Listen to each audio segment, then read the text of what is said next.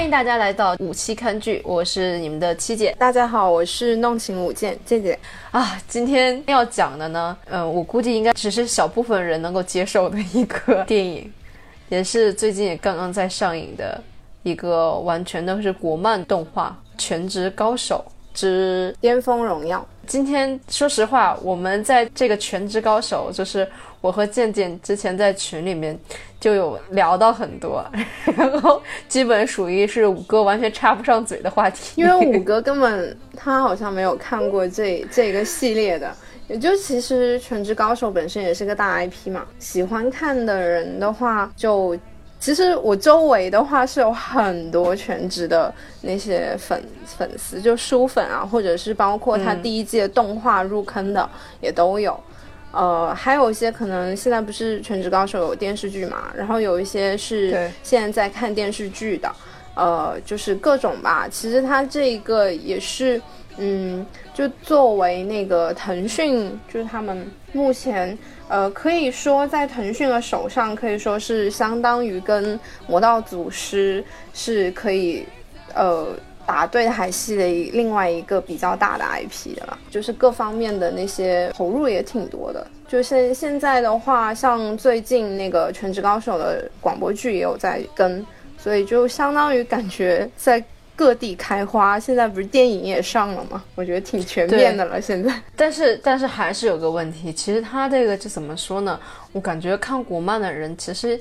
嗯，但是在我身边呢啊，就是看国漫的什么的特别少，真的很少。你像五哥，五哥完完全不接触国漫，我感觉他不接触国漫的。然后那个他他就是一般就是一些都是欧美的那个就是漫威啊或是那些的，他会比较喜欢。还好，我觉得其实可能国漫还是有，但是呃有一部分的话是可能有些是从这几年从日漫那边开始慢慢转到国漫这些上面的。就我以前基本上像我也是这几年才开始看国漫的，然后呃我以前基本高中。不，大学大学之前我是不会看，就我大几啊，大二还是大三才开始看国漫吧。我前面都是只追日漫的，主要是国漫也是近这一几年，然后才刚刚开始崛崛起的，重新崛起吧，应该这么说。其实我我小时候，呃，小学小学三年级左右以前，其实那个时候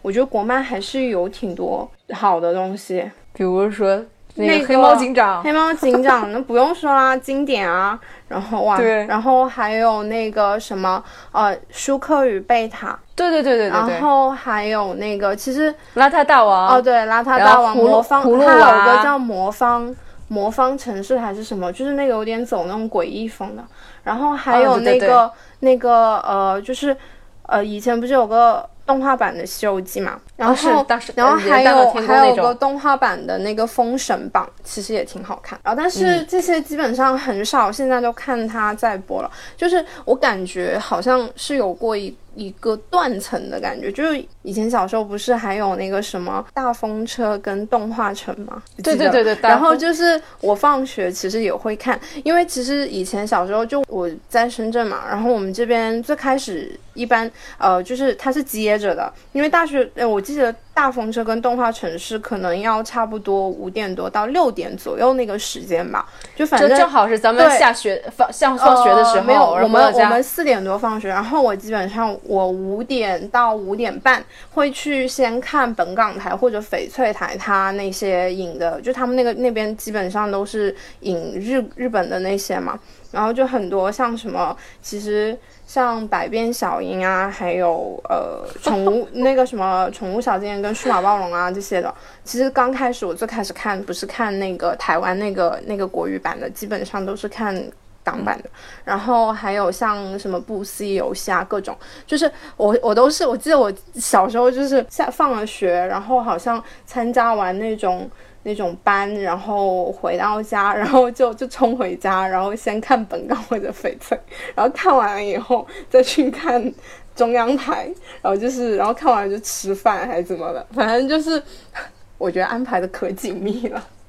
各种追番。然后我我我有印象，当时好像是有因为什么事情吧，就是有错过没有看的集，然后我还当时让我同桌。口述一遍剧情给我听。你这，你好为难你的同桌啊！你同桌要是没有看怎么办？要我们。我知道他也在追啊，然后他就他真的给我口述，你知道吗？然后我觉得，我现在想想，当时哦，原来那个时候就开始疯狂追剧了。这一次这个《全职高手》系列，它就是国漫的大 IP 吧，算是。就它本身呢是一个小说，然后是有那个呃蝴蝶兰最开始在起点中文网那边开始进行连载的一部。然后它这个其实《全职高手》我最开始看的。是他的小说，就好像大学的时候看的吧，大。就具体大几忘记了，就当时跟呃，就是也是别人推荐的，然后去看了以后，就真的很好看。因为它的这个题材，我那个时候看的时候是一个比较新颖的，因为它是那种电竞文类的嘛。对，因为我以前主要是看晋江的那种情情爱爱啊，或者那些东西的，然后就是电竞文基本是没有接触过。然后其实蝴蝶兰呢，它本身它的文笔是挺好，而且它。这一部，呃，像我现在也是依旧非常的喜欢这一个作品呢，也是因为他在他这一部小说里面，其实每一个角色他都是有给了。去塑造的空间的，不是说那些呃，就是配角就是 nobody，然后怎么样啊之类的，大部就是其实每个配角都有自己的一些故事，然后就是相当于这些人物是塑造非常鲜活的，而且它里面的有些也埋了一些那些小。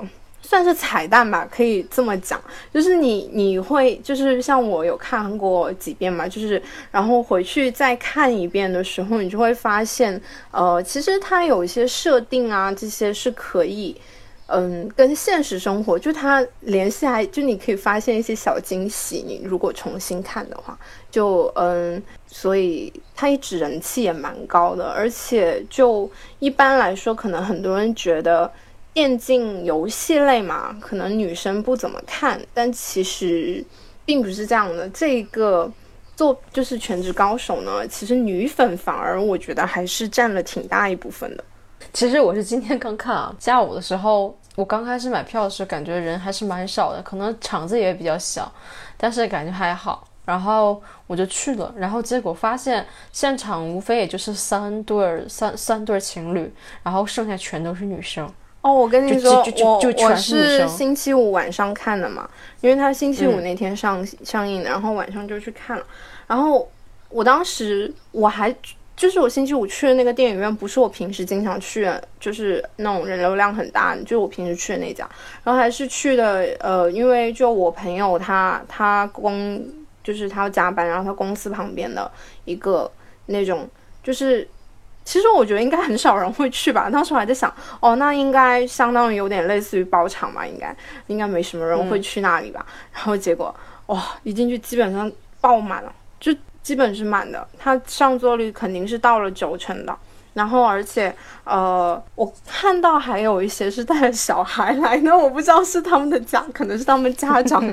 家长是粉丝吧。我觉得不，我觉得可能是。嗯，就是把这种动漫就是统一归类了，你知道吗？就是他就可能还是觉得小，就是还是那种儿童向的那种那种动画片。但是我觉得小朋友看不懂吧？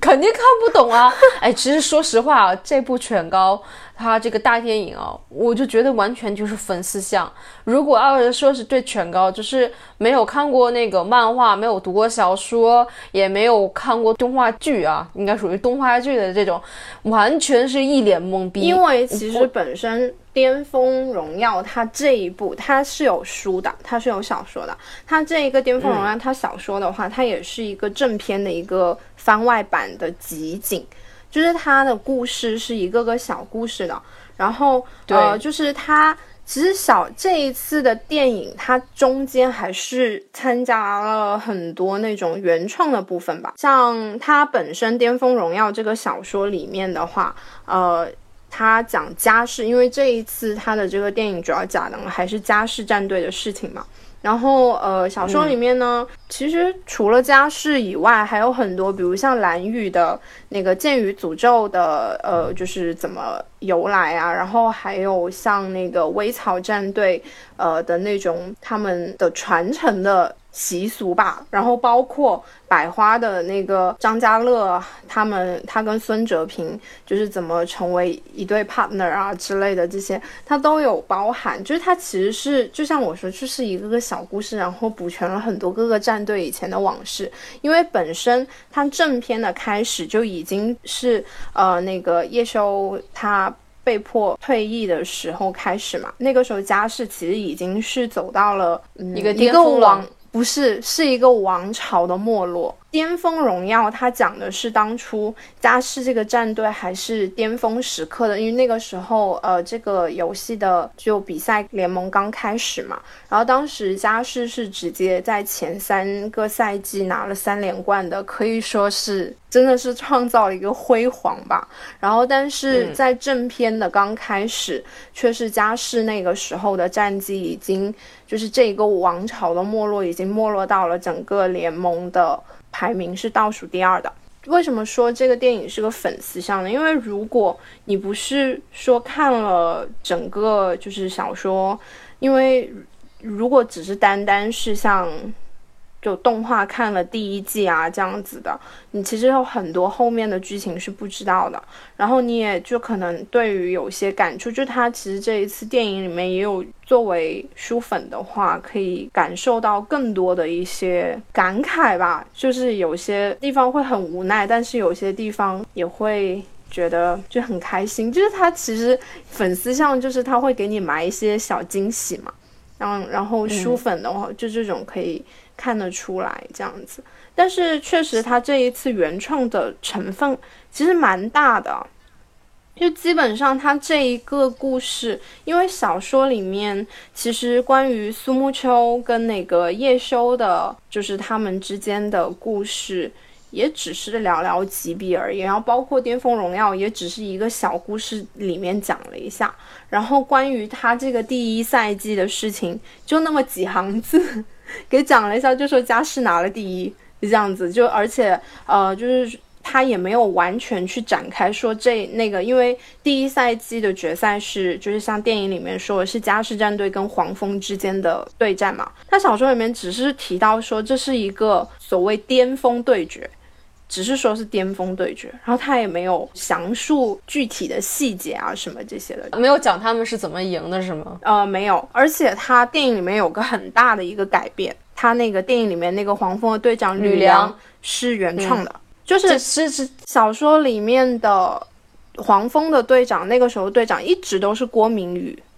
就是那个原本的扫叶焚香的操作者。一直都是他。哦，对，因为其实当时就小说就正篇小说里面说，当时联盟刚创建的时候就有三大角色嘛，就三大高手嘛，一个是叶修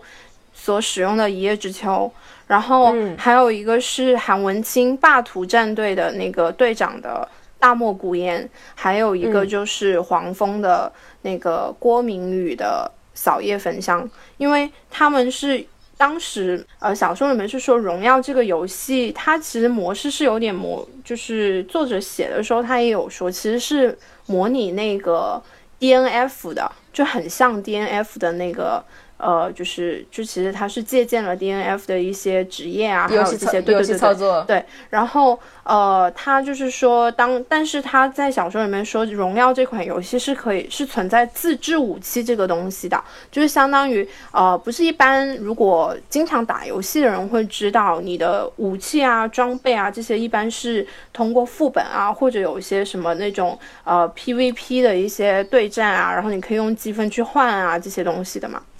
就是竞技场之类的这些来源，但是呢，它荣耀这个游戏它是有一个不同以往的设定，就是它可以有一个装备编辑器，是可以自己，你只要脑子够厉害，就是所谓的你可以搞科研，就是你你可以自制出一个很强的武器出来，就是叫自制武器叫银武嘛。然后他们荣耀的就是是有一句话叫呃。就自制武器不一定是最强的，但是最强的武器一定是自制的。所以其实为什么说这几个角色，一个是他们操作者实力很强，然后本身就是在呃像那个叶修跟那个韩文清，他们两个就是在《巅峰荣耀》的小说里面是有提到，他们两个为什么这么出名呢？因为在整个就他们成为职业选手之前，不是大家都只是一个普通的游戏玩家的时候嘛，他们两个是出了名的，在竞技场，当时是叶修好像是三千多场，然后韩文清是四千多场全胜的战绩，所以那个时候基本上他们两个都已就已经是。真的是名人的啦，他《巅峰荣耀》小，他专门有一章就讲的就是他那一章的名字就叫《最初的朋友，一生的对手》。这一章的故事讲的就是，呃，那个叶秋跟韩文清他们两个有一次在野途遇到吧，然后两个人就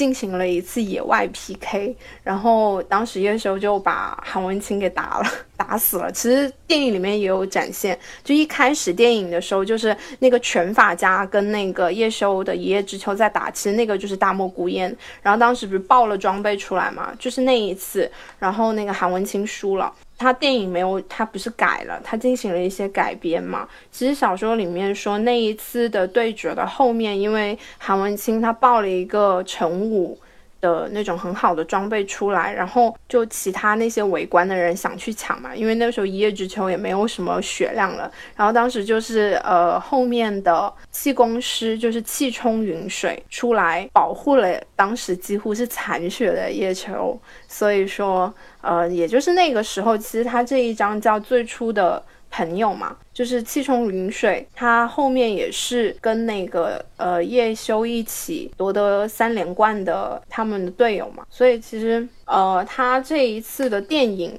是在这个小说小故事的基础上吧，他重新进行了一次，我觉得就是同人的改编。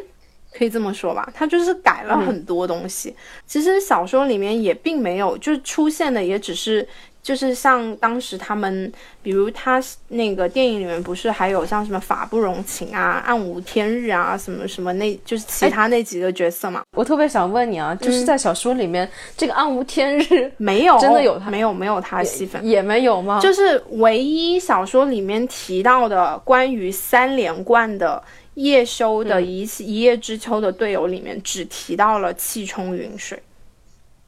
气冲呃是哪个？是那个吴雪峰。吴雪峰哦，是那个副队是吗？对，副队就是他们呃正片里面也有说过，呃很多人都说吴雪峰是很幸运的，因为叶修真的很强，就很多人他可能只是看到叶秋的强，所以忽略了，就是如果没有吴雪峰当年的辅助的话，叶修。不一定能拿到三连冠的，因为吴雪峰他是跟叶修走了前三个赛季之后，后面因为年纪他也挺大的，所以就退役了嘛，就退役的很早。然后，所以而且小说里面也是说，后面吴雪峰在退役之后就出了国，基本上跟他们职业圈子也就没有什么联系了。而且，其实正片提到气冲云水吴雪峰的时候。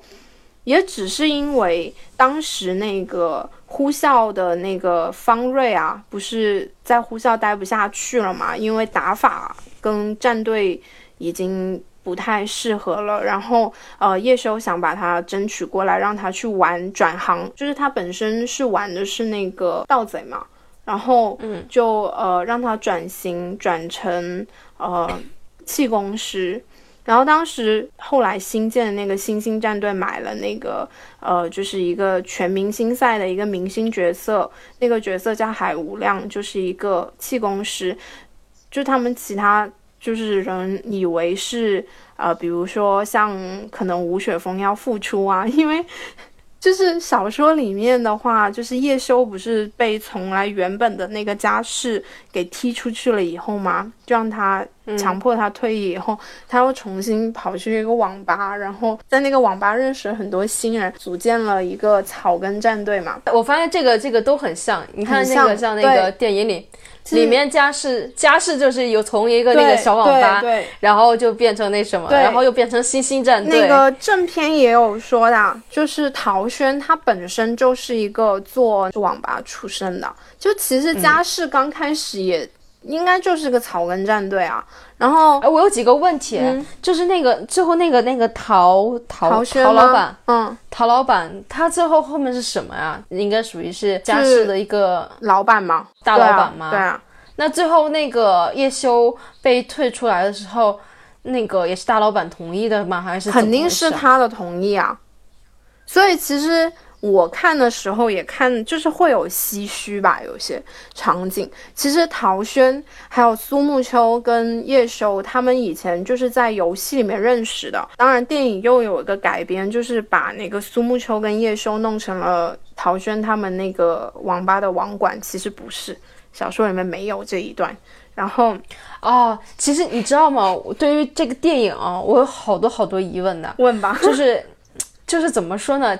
就有一点啊，比如说苏沐秋死的太突然了，就是战队还刚刚建立，然后还没有完全正式那个什么的时候，他就死了。对啊，小说就是这么写的，就是，但是看的我真的是有点太意外了，你知道吗？是啊，这就是讲到他正片了。后面叶修不是被强迫退役之后，因为他的角色一叶知秋在当初。刚开始联盟组建战队的时候，其实他们这些角色就已经是属于战队的了嘛。然后，所以他走的时候是带不走一叶知秋的，但他又决定要重新杀回那个职业圈嘛。他们职业圈有个规定，就是你退役当年，你一定要过一年，你才能够复出。所以他就在这一年里面重新。捡回了当初苏沐秋留下了一个角色叫君莫笑，那个君莫笑呢，就是就是叶秋他是走了一个从来没有人走过的一条路，叫散人路嘛，就是说各个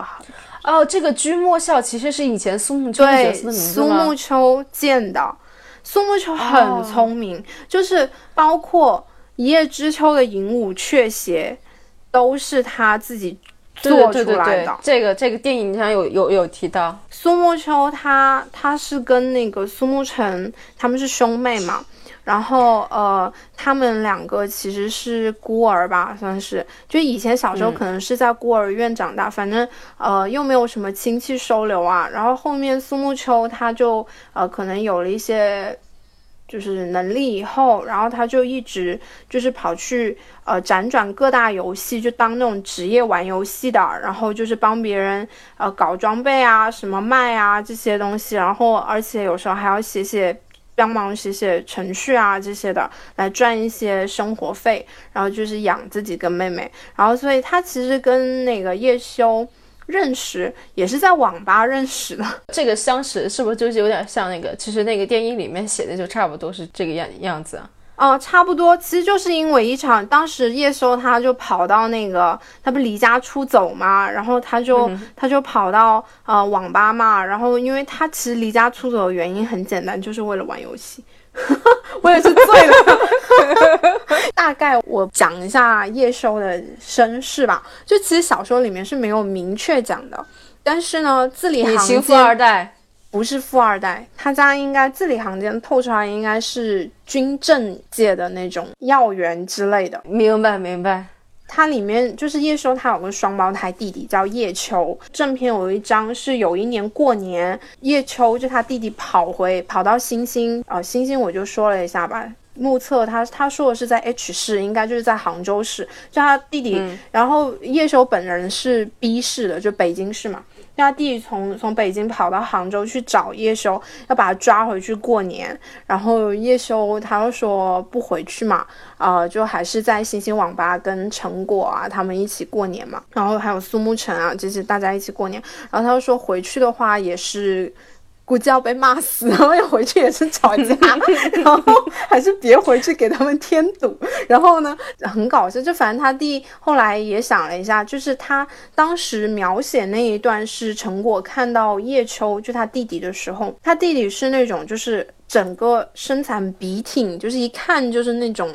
嗯，特别有气质。对对对就是家里面家家教很好，不不只是书香门第，感觉就是那种 军人被练出来的那种很板板挺的那种感觉，你知道吗？这样描写，然后呢，然后再回头看一下叶修，就是那种邋里邋遢，然后叼着个烟，然后就是那宅男，对对对对，就是那种猥琐的样子。所以其实啊，还有一个为什么才是军政界嘛？因为如果是富二代的话，那富二代他有什么好怕回家的呀？而且其实叶修他拿了，你像他拿了三连冠哎，那么强。一般来说，你有这种，如果家里面是从商的，就你反而是个商机。而而且还有还有一个原因，因为叶修为什么他那么遭那个陶轩后面那么嫌弃他，把甚至要把他踢走的地步，就是因为叶修他是从他作为家世的绝对的 number one，他的商业价值是很高的，但是他是从来不露脸。哦，我明白了，这就是那一点。然后电影里面后面那个就是他们在直播的时候，那个，呃，那个他的弟弟还说了，幸好我把那个就是直播全买回来。这这个 不要，这这一个就是同人的加工吧。但是呢，确实我也觉得。其实小时候看小说的时候，我有时候也会在想，其实叶修他不可能，你说他自己不不参加那些发布会啊，你总有百密一疏的时候吧？哦，不对，百密，对你总有总有百密一疏的时候吧？但是他真的从来没有被人发现过，他就是至少在他。自后面自己呃愿意出来露面之前，我觉得他家里面可能虽然不支持他，可能还是有背后多多少少应该也有帮一些忙的，要么就是他弟弟帮忙，还有一个就是如果真的你说像富二代，比如小说里面有一个战队叫一展，一展就是一堆富二代弄的，所谓的人民币战士啊，他战队那五个就是五个富二代一起集资搞的一个战队啊。所以，有钱的都是爸爸，我告诉你。所以，所以我觉得，如果只是单纯的那种商界背景的话，我觉得还不至于。呃，《全职高手》小说，它最后就是叶修在完成了自己的心愿以后，就再次自愿的选择了退役，就是回回家嘛。因为毕竟离家叛逆了这么久，回了家以后，当时是好像说荣耀在全世界。都很火嘛，就是有开始弄一些国际上的比赛，然后所以就组建国家队出去打比赛。然后当时他是说那个什么电竞总局的局长给叶修他爸打电话，然后什么。一个为国争光，就戳中了他家老头子的要命要害之处，然后就叶修连被被铺都没铺好，就被他老老头子踢出来，让他去带队去打比赛了。这这这小说里面就这么写的吗？所以所以其实叶修他本人。的家庭背景应该是挺强的，这个爽哎！当时叶修他不是离家出走为了玩游戏嘛，嗯，带的钱。就用完了。就当时他跟苏沐秋不是打，就是在网吧，呃，就是人家说这里有个高手，那你也知道，一般玩游戏厉害的，他可能就会说，哎，那大家比比一比喽。然后苏沐秋就没有赢，苏沐秋就好像说，苏沐秋之前一直在那一个地，就是他们那个经常去的那一个网吧那一块，都是也是很有名的，因为。他基本上都没有什么人可以赢过他。苏沐秋知道叶秋离家出走，然后也身上没有钱了以后吧，可能就呃收了对。然后后面其实小说有提到是说，就变成他们两个人一起，就在荣耀这个游戏发行之前，他们两个人一起去做那种各个游戏那种卖装备啊、搞副本啊什么这些的赚钱，然后来呃就是一起。三个人一起生活赚生活费这样子，走上事业的巅峰。对，那个我看好多那个就是评论啊，说这次电影里面还有很多的 bug，除了你刚才就是咱们刚刚有聊到，就是说是嗯，比如说吕梁，其实吕梁吕梁吕梁是，对，然后还有一个就是那个暗无天日，也是一个小 bug，应该算是吧，因为在这里面这暗无天日有点像贯穿一个全部电影里面稍微有一点点。小戏份的那个角色，还有一个问题就是那个苏沐橙的年龄操作，我觉得是画的有一点点偏小了。但是其实吧，我后来想了一下，嗯，因为叶秋他离家出走的时候，包括跟那个呃苏沐秋认识。也也就十五六岁的时候，十五岁吧，差不多。苏沐秋如果说比苏沐橙大个三岁，苏沐橙是小学六年级，也能说得过去。其实就身高矮了点咯。但我觉得你要说十五六的话，我觉得还有点小。我觉得像他们这种年龄的话，我不是小说里面是就是十五岁，因为他那个巅峰荣耀，他呃讲那个苏沐秋跟叶修认识的就是叫十五岁的夏天。哦，嗯，但是他们那么小就能够。陶老板，然后组织建战队就可以这么小，初中毕业嘛，可以吗？初中毕业，然后没有上高中啊，然后出来玩游戏，没有荣耀，不是说他一离家出走就开始出了的，是过了一段时间的。然后后面才出荣耀的，而且去玩荣耀，像小时候那个巅峰小呃那个巅峰荣耀那小说里面也有讲到，就是说因为荣耀这款游戏出之前嘛，不是叶修跟那个苏沐秋一直都是就是打零就是各个游戏嘛，然后也是赚钱啊这样子的。然后当时呃苏沐秋他一早就看上了这款游戏，然后在叶秋耳边一直念叨，然后叶修就是那种。啊，知道了，我耳朵都要出血了，你没看到吗？就是这种，而且其实我我觉得为什么说很喜欢这个小说呢？因为蝴蝶兰它真的，它描写就是，比如你看叶修的设定是差不多北京的嘛，然后叶修有一个很强大的特质，除了猥琐以外，就是他说话很很很容易气死人的。就像比如，你可以联想一下，你可以联想一下，其实北京人说话有时候也是那种，就是能够把你怼的，我去，真是。不，他那个 那应该属于叫什么？那叫恰恰了。对对对，就是呃，他那个呃小说里面叶收就是那种那种垃圾话，我觉得算是垃圾话的鼻祖吧，就是就呃。我我这垃圾话应该垃圾话鼻祖应该是黄少天，黄少天是靠那个什么手速啊，还有这些来的。但是其实吧，叶修他气黄少天也不少啊。比如黄少天真的叨叨叨叨叨叨叨的，是叶修就直接拔耳机，他一句话就能把黄少天给怼的要死。哇，他直接把耳机放到旁边，根本不听。黄 少天好惨的，特别是这个整张照片挺蛮气人。还有比如怼喻文州啊，就是什么啊那个呃蓝宇队长，他不是这个喻文州是个手残嘛，他手速算是职业选手里面比较慢的了。然后呢，那个黄少天他就直接说啊，你们可惜他是个手残。然后黄少天就会回说啊，你的这个垃圾话对我们队长是没有用的。然后呃，那个叶修就会直接回，他小说里面是直接回说，那也不能掩盖他是个手残的事实，就这种。很气人的，就是他为什么我说塑造很鲜活，就是他的很多的一些言行吧，其实会比较符合他的一些呃设定。这也是我为什么说，如果呃像很多为什么你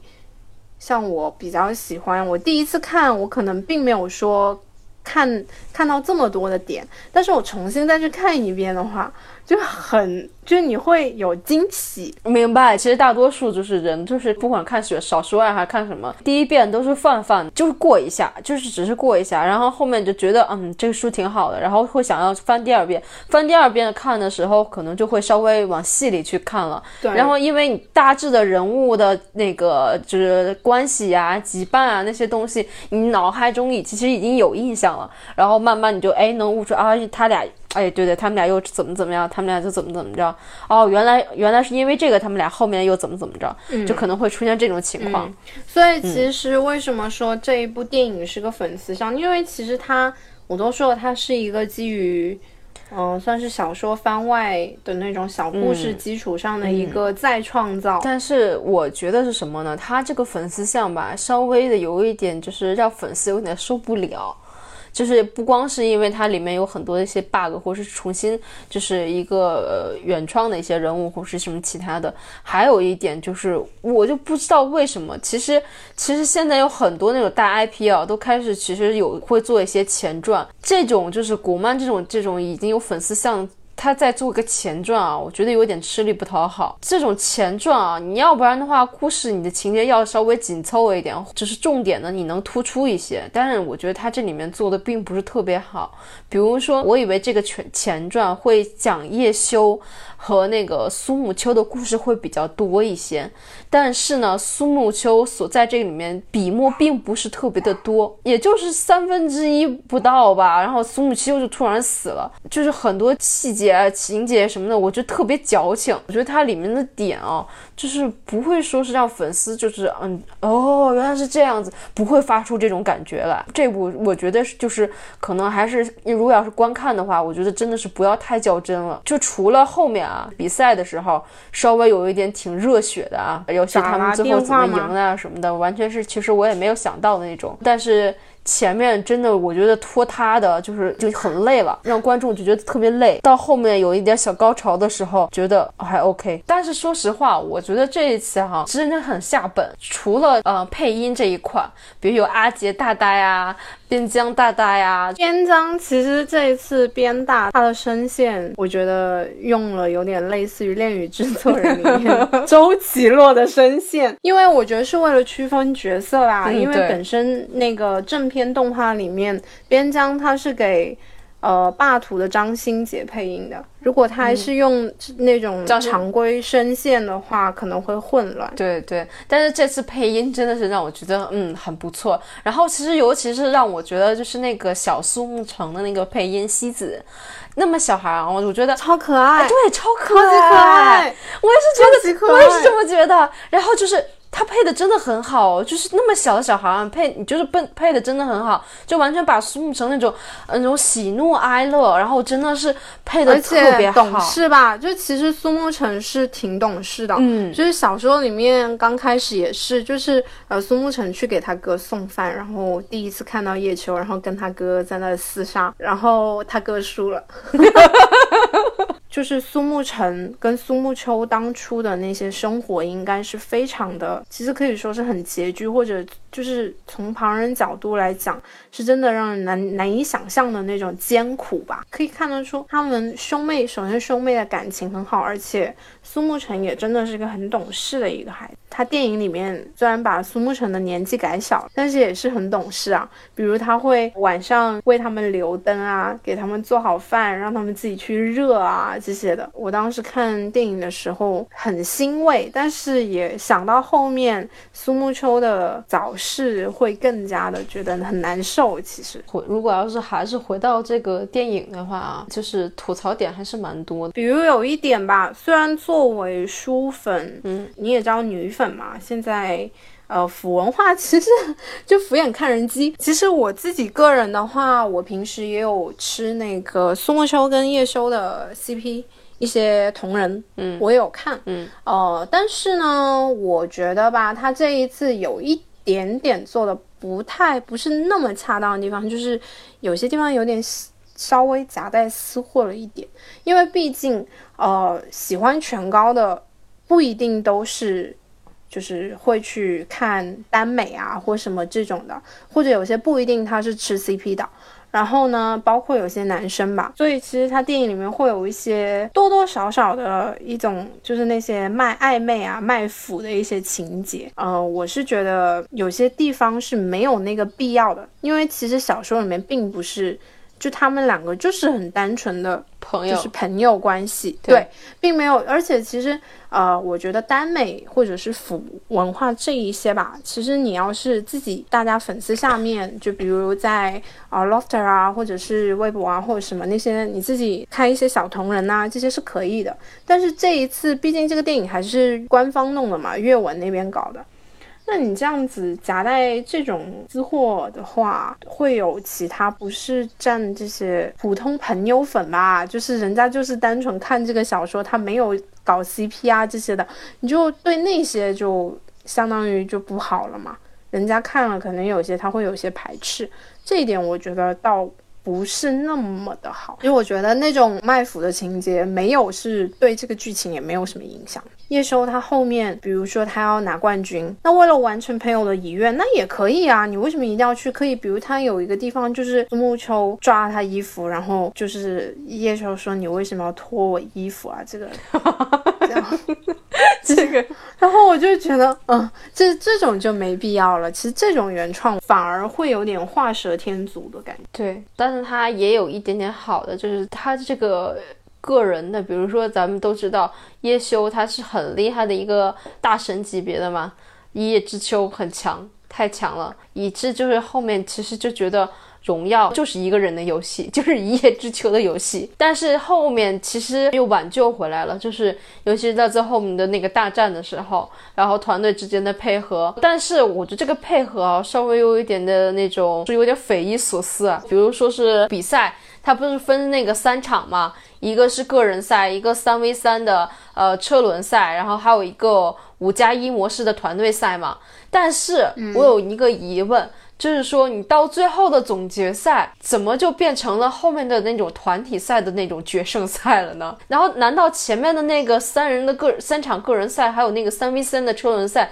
就不算赛了吗？这个就有一点让我觉得，嗯，好吧，就是没有讲明白，也有一点小 bug。然后还有一点就是，是到后面打比赛，就是那个本来状态并不满那个神枪手，就那个苍天和那个就是全法师近战 PK 的时候。不是最后同归同归于尽了吗？嗯，我如果我没记错的话，其实那个时候那个拳师他是满血满蓝的，他是怎么就能够被同归于尽了呢？哦，对吧？不可能你炸弹然后就这样同归于尽了，这是搞搞什么？这是啊，因为我也说小说里面是没有讲第一赛季，他只是讲了一句话，他们拿了冠军，我知道。然后而且决赛堪称巅峰对决，就这样子没了。但是这个点啊，我就觉得真的是有点做的有点太那个什。什么了？然后还有后面的那个，明明就是看了那个《一叶知秋》，不是最后变成了一个七阶什么七阶什么来着？啊，那个斗者意志的斗者意志。然后一下就他在升级，他他们都说那个我我吐槽一下，就是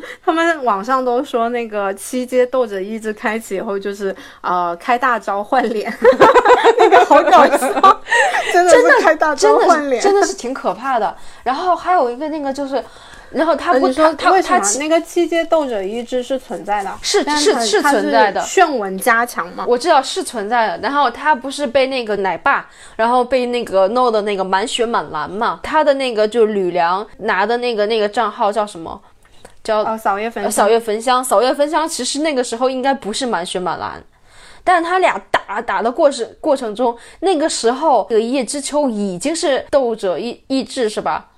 嗯，那也只能说扫叶焚香真的技术很厉害，然后能够把那个一夜之间，因为因为他电影里面设定是说扫叶焚香是从那种国际的那种，就是什么放弃了国际的那种知名战队的什么鬼邀请，然后跑回来打。打那个荣耀比赛嘛，然后什么，就是说他的这种实力，就相当于比你们这种草根起来的要更职业、更厉害啊，更怎么样啊之类的喽。那那这样说的还还算有点理。然后还有个问题，就是他后面就是一叶知秋，他在那个呃，在扫叶焚香给他最后一击那会儿，然后出现了一个藤，就是蔓藤，然后把他的武器缠住了。嗯，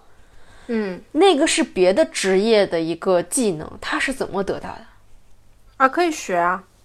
可以学是吗？可以学的呀，一些低阶的技能嘛。那个时候他不是散人啊，不是散人也可以学啊，不是散人也可，那是低阶可以学，低阶的。低阶的，就是那种呃，可能出新手村没多久的那种低阶技能。其实他这一个与这一点的原创，我觉得就是为了体现，因为叶修他是个散人啊，不是他不是他是个散，因为叶修被全能是吗？荣荣耀教科书就属于他基本上各各个职业他都很了解，而且其实也相当于呼应一下吧。为什么他最后去玩散人？可能一开始他并不是说执着于我玩战法，我就只用战法的技能这样子。哦，原来是这样子，这些都是原创的部分。而且我跟你说，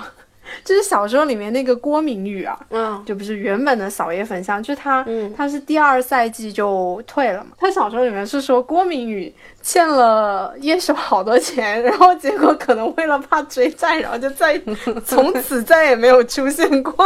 就跑路了是吗？对。然后结果我那天一看，嗯，我一看电影什么鬼郭明宇，然后呃，现你说他电影里面把那个扫叶焚香给交出去了，然后又变成了不是他，他又变成了个副队，然后还什么拿了一个什么鬼账号，然后还什么成为了影子，我什么鬼啊？我说人家人家郭明宇在小说里面感觉一直感觉他挺猥琐的，欠了叶修很多钱，然后怕叶修找他要钱要跑了。就是其实呃，蝴蝶兰它在小说里面有描写很多个战队嘛，就不一定说传统强队。你比如像嘉世，他曾经是肯定是最强的嘛，然后三连冠，然后又怎么样？然后但虽然没落了，但是嘉世的话，呃，就是毕竟主角队嘛，他刚开始他就是很多篇幅。家世肯定会讲得多，然后还有像传统的，比如说蓝雨啊、霸图啊，然后包括微草这几个都是呃所谓就是那种种子选手的话，然后篇幅也很多。但是像一些呃可能中流的战队，就比如说像虚空，还有呼啸，或者是烟雨跟百花呀，甚至雷霆，它都有篇幅，然后。感觉黄蜂他们的存在就有点尴尬。呃，他其实呃小说里挺真实的，一包括你现在看那些现实生活中的一些电竞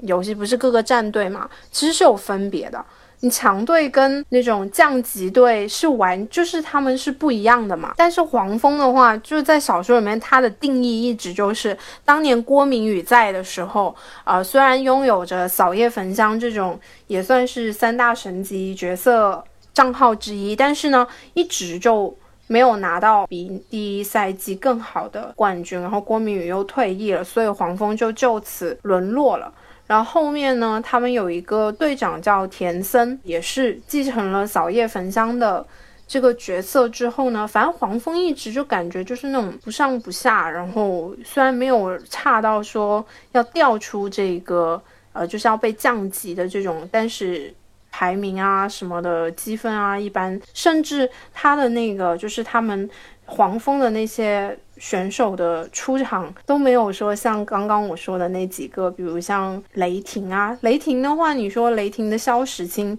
他的出场率也挺高的，而且其实他也是打团队的。联盟里面有四大战术师嘛，分别是叶修啊，雷霆的肖时钦，还有霸图的张新杰，蓝宇的喻文州嘛。基本上其他几个战队都是有那种全明星赛的那种角色的，然后包括选手的，然后但是像那个呃雷霆的话，其实主要就是肖时钦，肖时钦他他其就是相当于他自己一个人通过他的战术啊这些的，然后把队员们揉在一起，所以其实雷霆他们可能选手个人实力并不是很强，但是他们打团队赛是很强的，他们个人赛一般是放，然后。团队赛赢这样子。哦，是这个意思，好吧。其实总归来说呢，这个全职高手啊，就是真的是国内已经属于大 IP 中的，真的是很牛逼的那种。就像咱们刚开始开头说的，他不光出了小说、漫画、动漫。电影，然后还有最近现在正在腾讯然后开始上映的电视剧，我当然也是希望就是国内啊这种一些优秀的那些剧本，然后能够发出他们那种强大的能量，然后能够就是把我们的国漫做得越来越好。但是我觉得就是说不要吃的太满，好东西是好东西，如果但是你如果要是把它变得各种各方面什么都要让让他去参与的话，我觉得反而有点本末倒置了，太满了，容易会腻。我没有看过电视剧啊。我我只看过一点点，但是我就是怎么觉得呢？我觉得电视剧演出来的话，我觉得就会稍微的差那么一丢丢。因为那个就是刚开始，其实我是知道一点，就是呃，其实原本这个演叶修的人是其实杨洋嘛。他其实还有一个片子是，应该是最近刚火那个《亲爱的热爱的》里面李现森所演的这个角色，他他把这个角色给推掉了，然后就演的这个全职高手。其实，在一八年的时候，宋祖儿有参演的，然后是演的是苏沐橙这个角色，但可能也是因为就是他参演那个《九州缥缈录》，然后也正在那个密度的那个进行的拍摄，主动的辞演了全职高手。这个电视剧这版啊，我真是没有看过，所以不好做什么做出什么其他的评论。如果要是单独说聊这部的电影的话，我觉得粉丝向不是那么的太强。如果真的是没有，就是说看过小说，尤其是没有看过小说番外这种前传的啊，对这部电影真的是一脸懵逼，全程懵逼，没有说那种能够再像咱们看小说里面那种，时不时会发出一种姨母笑啊那种感觉。不过其实我觉得也正常啊，因为本身动漫就是这样啊，就是你看像很多。呃，日本的那些动画，它做剧场版这些也一样啊，它也都是粉丝向为主嘛。就跟之前我跟五哥聊的那个是《命运之夜》也一样，你之前要是你没有接触过《命运之夜》，你去看估计也会懵逼。你提起这个时候啊，五哥跟我强烈吐槽，为了这，为了跟你聊这个，他恶补了那么长时间对啊，他真的要崩溃了。这其实吧，我觉得这一个这一个动画呢。他还是吃因为二次元粉嘛，就是走走这些方面。就是其实我觉得腾讯呢，他们做的吧，你说你真的要吸引新粉的话，可能电视剧可以，对，就它面向的层不一样喽。你作为路人的话，你要真想接触这个 IP 的话，你要么看书，要么看动漫，可能就看电视剧。都不要动画的话不一定，动画它只做了第一季，而且第一季基本上讲的也就可能前面嗯。两三本小说的样子吧，讲的太少了。他小说有十九本啊！不是，我真的是从动画片开始看的。我知道动画会让人产生兴趣，但是你最终的归宿，你要么去看小说，要么就看别的吧。就是，其实我觉得，要么你就等动画慢慢做，这样追着看。但是我觉得，如果真的你看小说，就是看动画喜欢上了，很有可能就会去看小说啊。嗯，对，这小说摆在那里嘛，它又不是说在连载中的，它都已经完结那么多年了。对对对，倒也是。所以说我个人，反正我是小说党，然后所以说，呃，像动画的改编，我还是觉得还可以。就是它，呃，腾讯它最开始做的那个第一季的动画是由那个世美公司做的嘛，就世美的话，它目前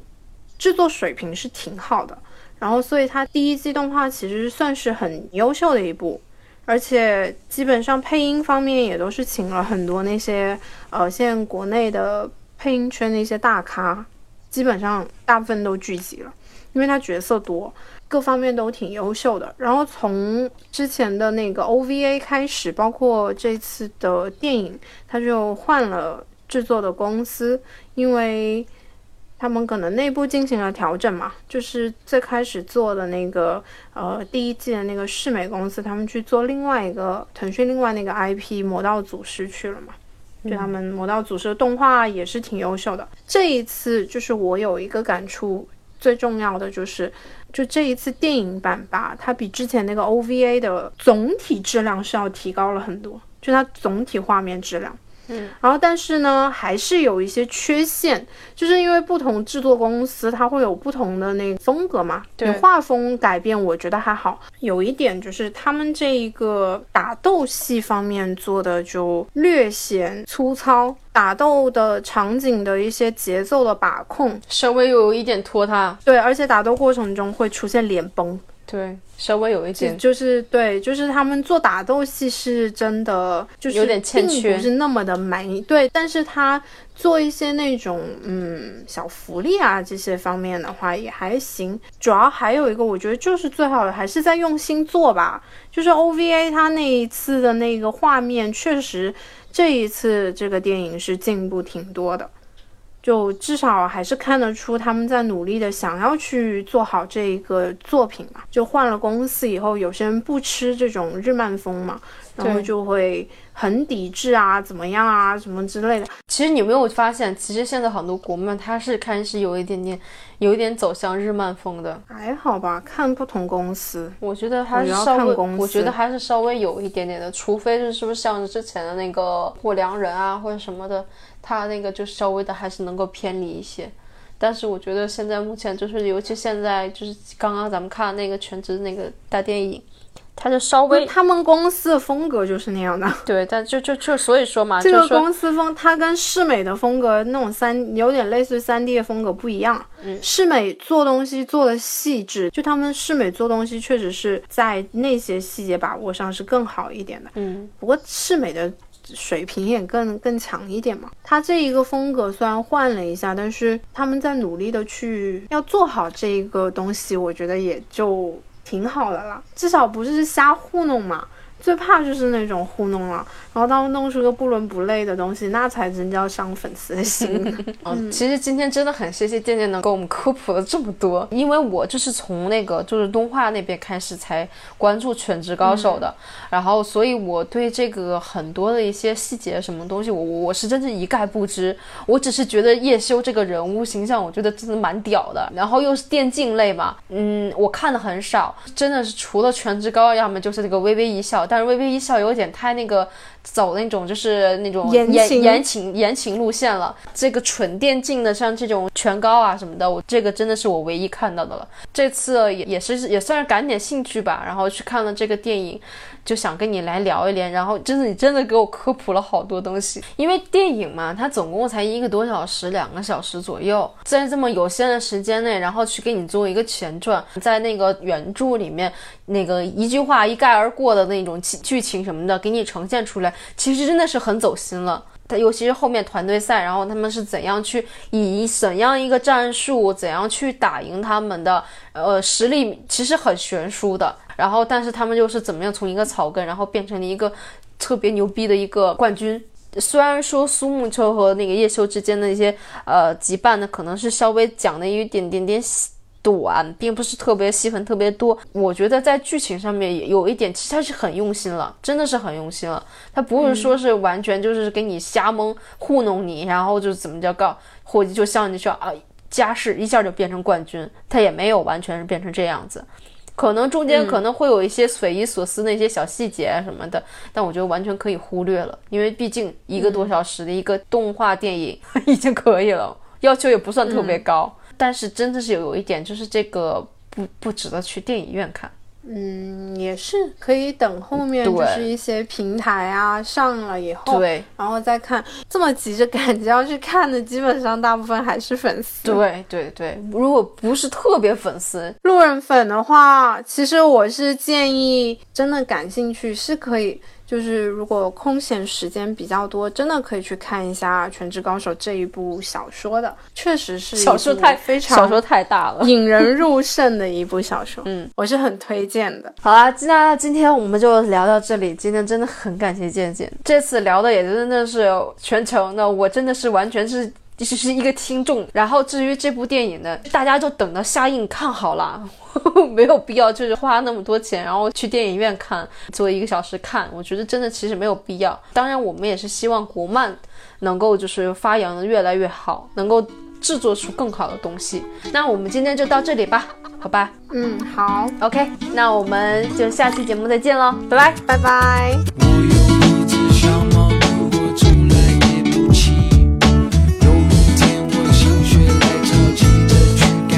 在我记忆中，从来没有这么热的夏天，没可能今天只有三十八度。一大早五点吃完烧饼油条就去耕田，幸福就是规律过一天一天。想要看这个小说你看也就十九本而已嘛，别闹。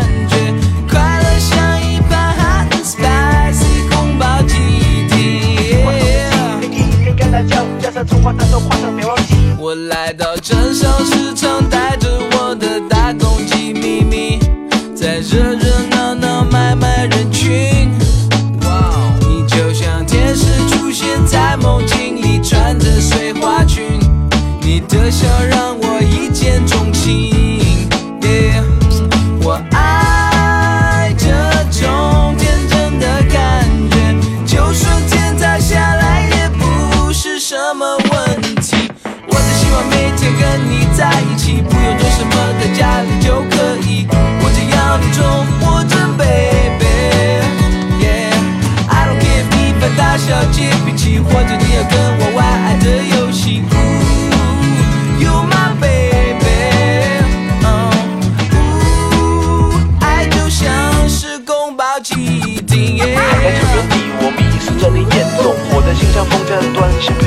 真的拥有你，我还不能相信。我想我用力对我自己，看我是否清醒。Oh baby，I don't know 为。什么看向我？没有钱去充电 Hello Kitty 可以，我所有的一切统统都给你，因为我爱你。你亲爱爹地舍不得把他的甜心嫁给我，我看他好像有